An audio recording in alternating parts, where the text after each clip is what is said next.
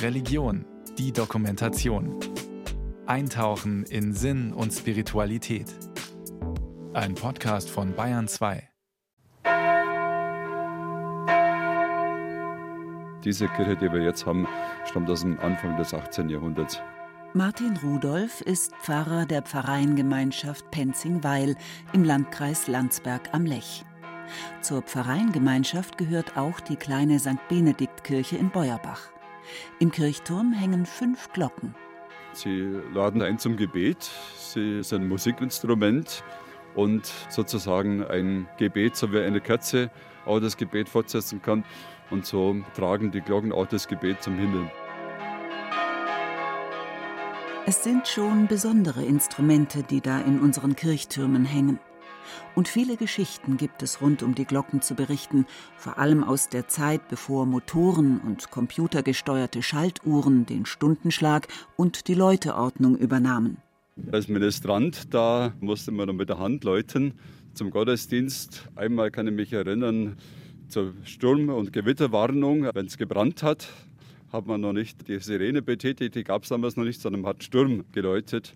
Da war ich auch dabei eingesetzt und einmal hat sich bei mir, da war ich glaube in der dritten oder vierten Klasse, eine Schlinge an die Hand gezogen beim Läuten und mich hat es hochgezogen bis an die Decke und dann bin ich runtergefallen auf den Boden, habe dann noch ministriert und am Ende des Gottesdienstes war der Unterarm damit so dick wie normal und dann ist man ins Krankenhaus hat festgestellt, dass der Arm gebrochen war.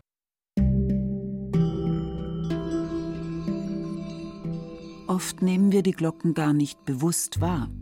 Sie unterteilen unseren Tag mit ihrem Stundenschlag, sie rufen uns zum Gebet, begleiten das kirchliche Leben von der Taufe bis zum Begräbnis. Und weil keine Glocke wie die andere klingt, weil Glocken einen ganz besonderen Klang haben, schaffen sie eine Art akustische Heimat. Es ist ein Stück auch Heimat, wenn man Kirchenglocken hört und das ist ein vertrauter Klang und das verbinden auch Menschen mit Heimat und ich weiß zum Beispiel auch, dass viele Leute auch die Anschaffung eines Geläutes auch unterstützen, auch wenn sie gar nicht der Kirche angehören oder nicht in den Gottesdienst kommen, aber das gehört zu unserer Kultur und macht Beheimatung aus. Diese Erfahrung hat auch Georg Impler gemacht. Er war zehn Jahre lang dafür verantwortlich, dass im bayerischen Rundfunk das 12 Uhr Läuten erklang. Mit Mikrofon und Aufnahmewagen hat er so ziemlich alle Winkel Bayerns besucht und ein einzigartiges Klangbild des Landes archiviert. Es ist ja so, dass vielen Menschen jene Glocken über alles gehen, unter deren Klang sie getauft und gefirmt oder getraut worden sind und Jubiläen gefeiert haben und ihre Nächsten begraben haben. Das sind dann die Heimatglocken. Um diesen klingenden Schatz bewusst zu machen, hat er ein Buch zur Glockengeschichte und zu bayerischen Geläuten verfasst.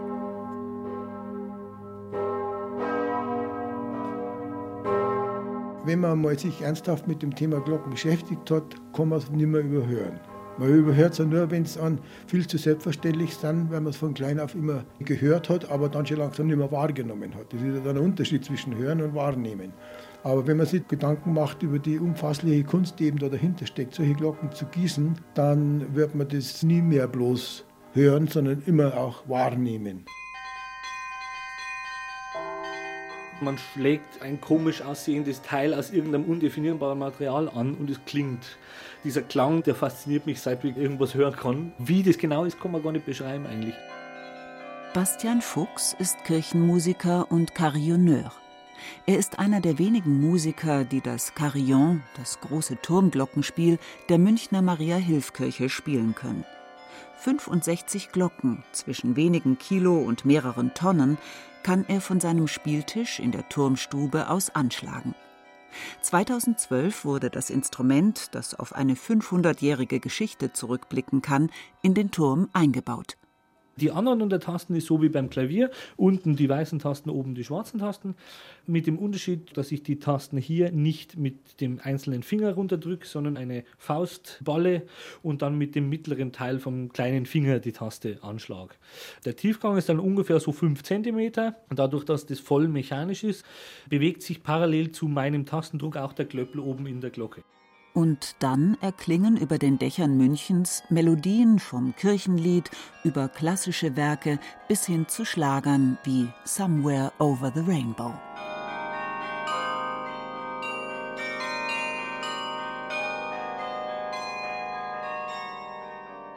Ich finde es schön persönlich, darum macht mir das so viel Freude, wenn man das gerade mit so einem Instrument heutzutage auch noch die Leute irgendwie vermitteln kann. Dass eine Glocke nicht nur Bim Bam ist, die irgendwann läutet, wenn es zwölf Uhr Mittag ist oder irgendwo eine Kirche erwangt, sondern eben auch bewusst einen künstlerischen Aspekt irgendwie hat, eben in Form von so Musik, die dann wirklich da rauskommt.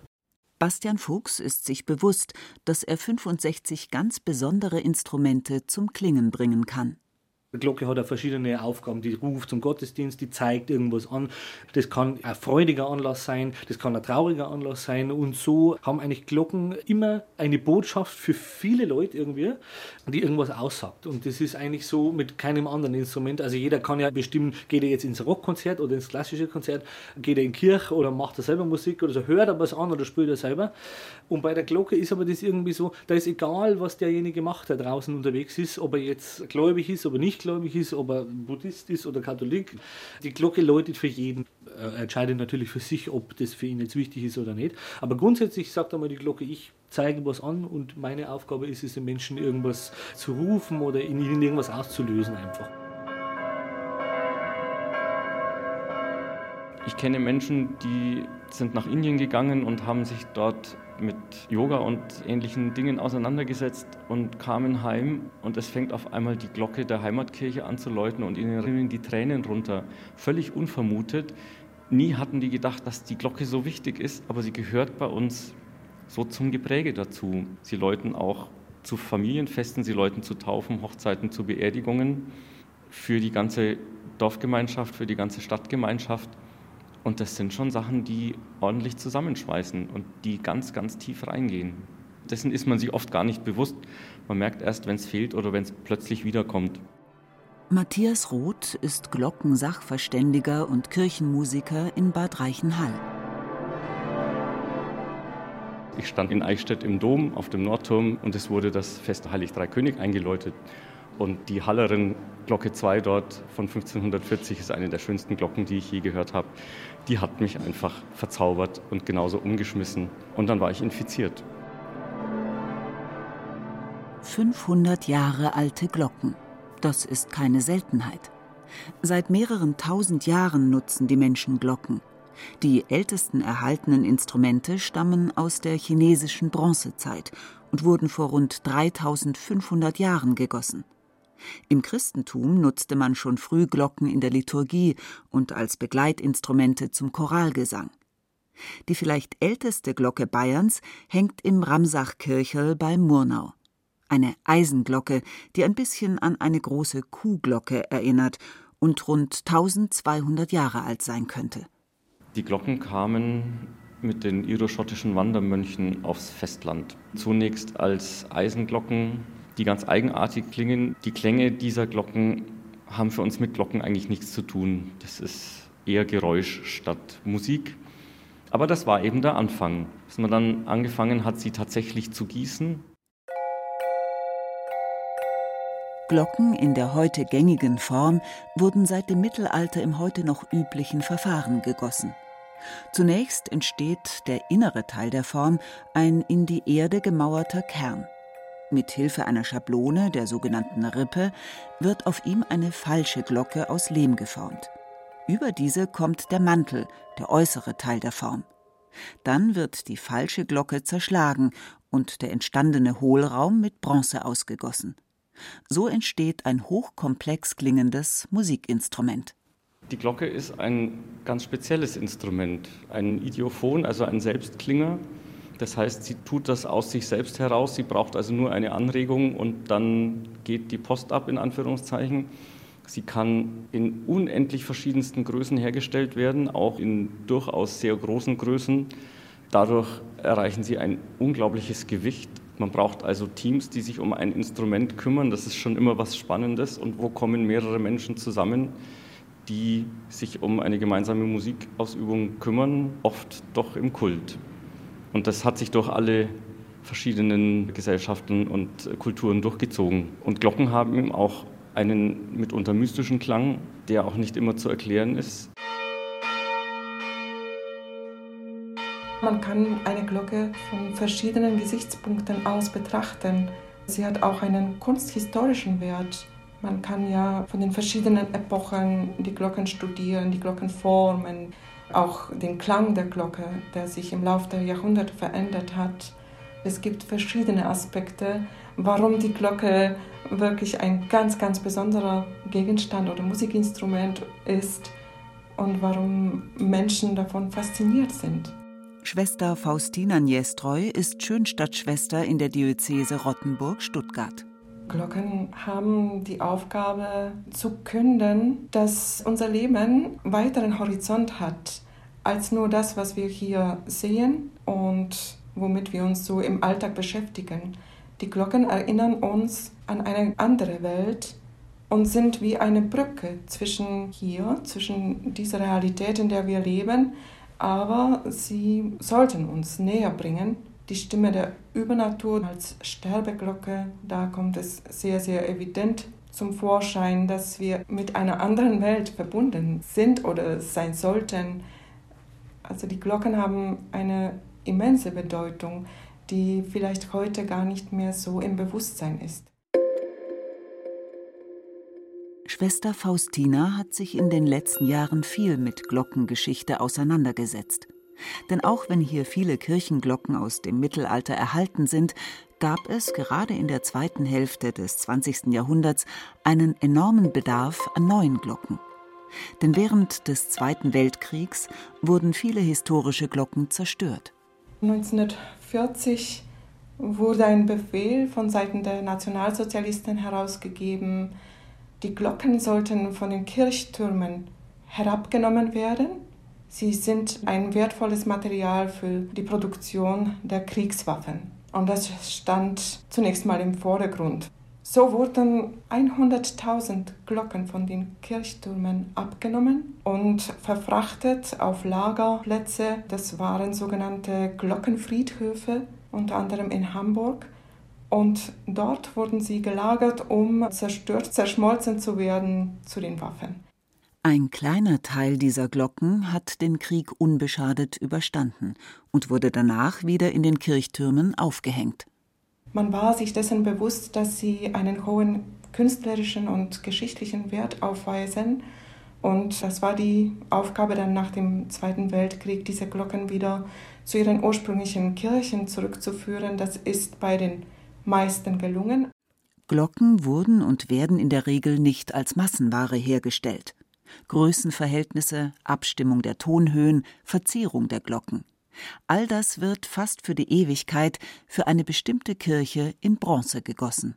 Eine Glocke ist nicht einfach ein Gegenstand, den man irgendwo besorgen oder austauschen kann, sondern sie ist eingebunden. Eine Glocke wird gegossen für eine bestimmte Kirche, für diese Gegend, für diesen Ort. Sie hat eine Weihe und ist eigentlich mit dem Kirchenpatron für gewöhnlich auch stark verwoben. Es gibt zum Beispiel eine Dreifaltigkeitskirche und man hat für diese Kirche entsprechend Glocken gießen lassen.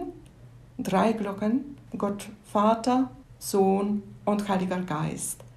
Und diese Glocken verdeutlichen die Bedeutung dieser Kirche und sind mit dieser besonderen, ich sage nochmal, Sendung dieser Ortskirche besonders verwoben.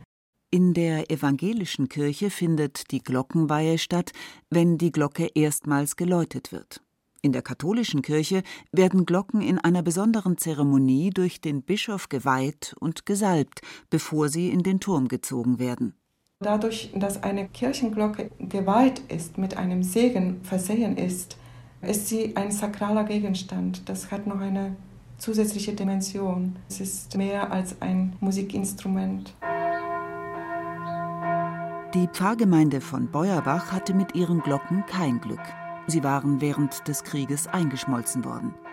Im Turm hing nur noch eine kleine Glocke. Man brauchte also ein neues Geläut und wählte, wie viele Pfarreien, aus Kostengründen Stahl. Ein deutlich günstigeres Material als Bronze. Doch 2015 kam das aus für dieses Geläut.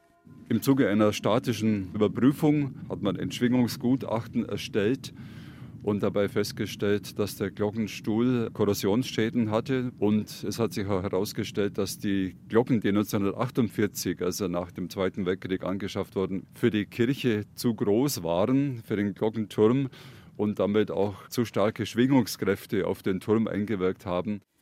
Nicht nur der Glockenstuhl, auch zwei der Glocken waren verrostet. Doch ein neues Geläut kam aus finanziellen Gründen für die Filialkirche mit ihrer 200 Seelengemeinde nicht in Frage. Dann kam die Überlegung, Ausschau zu halten, ob es ein Geläut gibt, das hier in den Turm passt, von der Größe her. Man wandte sich an Sebastian Wamsiedler in Salzgitter. Der hat zusammen mit einem Freund die Vermittlungsplattform Glockenbörse ins Leben gerufen, sozusagen ein Second-Hand-Shop für gebrauchte Glocken. Die Gründung rührt ja aus eher traurigen Umständen heraus, dass mir aufgefallen ist, dass vor einigen Jahren vermehrt leider begonnen wurde, ja Kirchen zu profanieren und zu entwidmen. Dann gab es mal so eine kleine Initialzündung, dass ich mal einen Zeitungsartikel gesehen habe von einer Kirche, die abgerissen wurde tatsächlich. Und es war ein Bild zu sehen, wie Glocken von einem abgerissenen Kirchturm in einem Schuttberg lagen. Um die wertvollen Instrumente vor dem Einschmelzen zu bewahren, versucht er mit seiner Plattform Glocken einen neuen Wirkungsort zu geben. Ich sehe natürlich mehr da drin als nur Altmetall. Die Glocke ist ja ein Musikinstrument, es ist ja ein liturgisches Musikinstrument, was ja auch ein geweihtes Instrument ist. Und das ist ja überaus schade, solch ein wertvolles Instrument, was in den Gemeinden, wo es als erstes im Dienst war, ja auch sehr viel bewirkt hat. Die Menschen freuen sich ja in der Regel am Glockenklang. Die Glocke spielt bei den christlichen Kirchen ja doch auch eine Rolle, weil sie das Leben mitbegleitet in verschiedenen Stationen. Da fanden wir das äußerst schade, dass solche Musikinstrumente dann nicht weiter genutzt werden können. Mit der Glockenbörse hat Sebastian Wamsiedler einen Nerv getroffen. Nicht nur er möchte verhindern, dass Glocken zerstört werden. Bevor eine Kirchengemeinde an uns herangetreten sind, haben sie uns schon mitgeteilt, ja, seht überhaupt eine Chance, die Glocken zu vermitteln. Wir haben hier aber auch schon ein Angebot, was wir kriegen könnten, wenn wir die Glocken einfach einschmelzen lassen. Das freut uns natürlich, wenn wir sagen können, also das sollte wirklich die aller, allerletzte Option sein, irgendwie die Glocken einzuschmelzen, sondern gebt uns die Chance, lasst es uns versuchen, dass wir die an eine andere Kirchengemeinde bekommen, dass die da weiter erklingen können. Und das ist eigentlich für beide Gemeinden immer eine Win-Win-Situation. Also die Gemeinde, wo sie hinkommen, freuen sich natürlich, dass sie Glocken haben.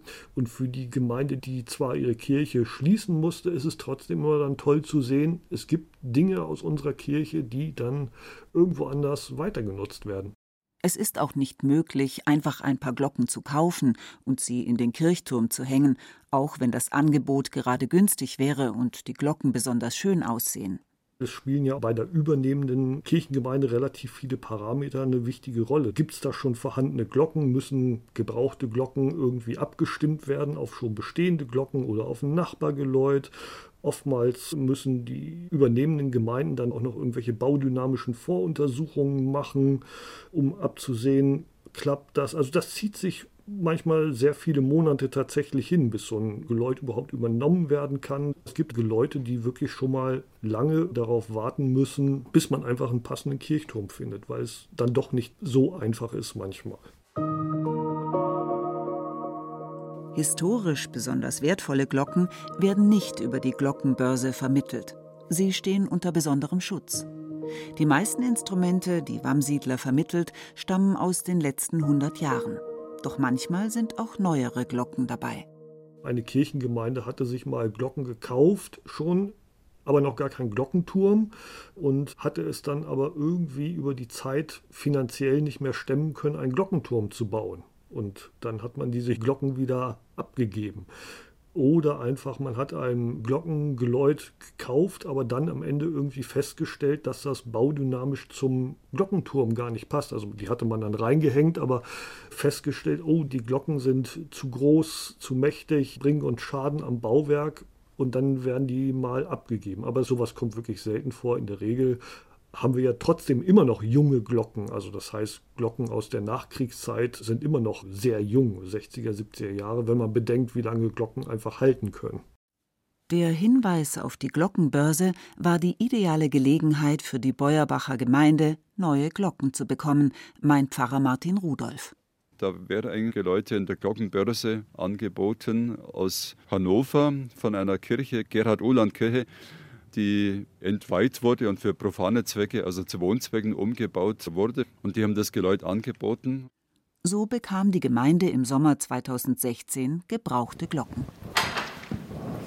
Pfarrer Martin Rudolf schließt die Tür zum Glockenturm auf und steigt die steile Holztreppe nach oben in den Glockenstuhl. Vier Bronzeglocken hängen im Holzgerüst.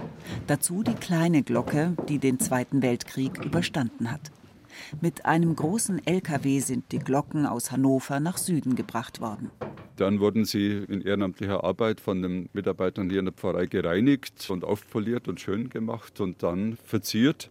Und nach einem festlichen Gottesdienst mit dem Weihbischof wurden die hier dann geweiht. Und das war ein richtiger festlicher Tag für die ganze Gemeinde. Doch es dauerte noch, bis sich die Gemeindemitglieder mit dem neuen Klang anfreunden konnten. Zu sehr vermissten einige doch den gewohnten Klang ihrer alten Glocken. Und auch die Mitglieder der Pfarrgemeinde aus Hannover vermissten ihren Glockenklang. Jemand hat bei mir mal angerufen aus Hannover und er hat gesagt, er kommt ab und zu mal nach Bayern und ob er dann vielleicht mal hier einmal in der jetzigen Kirche die Glocken läuten darf, wenn er mal zu Gast ist. Es gibt schon Leute, die mit ihren Glocken so verbunden sind, dass sie auch, selbst wenn die weit weg sind, die gerne mal hören möchten. Diese Sehnsucht nach dem vertrauten Klang kennt auch Schwester Faustina. Sie betreut mit ihrem Team das Projekt Friedensglocken für Europa der Diözese Rottenburg-Stuttgart. Ihre Gründung verdankt diese Initiative einer eher zufälligen Entdeckung im Turm des Rottenburger Doms. Bei der Renovierung des Geläuts stieß man auf eine Glocke, die nicht so ganz ins Ensemble der übrigen Glocken passen wollte. Es war zunächst nicht klar, woher sie kommt, warum sie da hängt, aber man hat gemerkt, sie passt nicht in dieses Glockengeläut und sie gehört nicht hierher. Nach mühsamem Forschen hat man tatsächlich herausgefunden, dass diese Glocke in eine Kirche gehört, die 1000 Kilometer entfernt liegt. Nicht alle Glocken, die auf den Glockenfriedhöfen den Krieg überstanden hatten, konnten in ihre ursprünglichen Kirchtürme zurückkehren. Glocken aus den ehemaligen östlichen Gebieten Deutschlands blieben in Westdeutschland. Es waren noch 1300 solche Glocken. So hat man sie auf Kirchtürme, ich sage mal, beliebig verteilt. Natürlich in Absprache mit der Bischofskonferenz und mit den evangelischen Landeskirchen Deutschlands. Damals waren die Gemeinden dankbar, wieder eine Glocke zu haben. Und so wurden diese Glocken immerhin auf Kirchtürme aufgehängt und konnten ihre Aufgabe wieder erfüllen, zu läuten, die Menschen zum Gebet zusammenzurufen. In mühsamer Kleinarbeit versuchen Experten in Rottenburg-Stuttgart zu rekonstruieren, woher die über 50 Glocken aus der Diözese stammen, die heute noch sozusagen im falschen Kirchturm hängen. Wenige konnten schon zurückgegeben werden und läuten von ihren polnischen oder tschechischen Kirchtürmen herab. Es gab noch Menschen, die sich an den Klang dieser Glocke erinnern konnten, die sie vor 70 Jahren noch gehört haben und diese Menschen waren zu Tränen gerührt, wo die Glocke zurückgekehrt ist, wo sie diesen Klang wieder hören konnten. Glocken, die klingende Brücken schlagen in Europa. Doch es ist nicht immer einfach. Denn diese Glocken sind auch für die Menschen, für die sie nun seit mehreren Generationen in Deutschland schlagen, akustische Heimat geworden. Vieles wartet noch auf uns und wir sind selber sehr gespannt und freuen uns darauf, die Kontakte zu knüpfen und zu schauen, wie sich das weiter gestaltet, ob wir die Glocken wirklich zurückführen können. Im Turm der Beuerbacher Kirche schaut Pfarrer Martin Rudolf zufrieden auf die Glocken, die nun seit 2016 das Gemeindeleben akustisch begleiten. Es war eine gute Investition. Auf der Außenseite der vier Glocken sind Sprüche aus der Bibel zu lesen. Die haben keine heiligen Namen, wie es sonst in der katholischen Kirche üblich sind, heilige Benedikt oder heilige Maria, sondern die haben Bibelzitate auf den Glocken.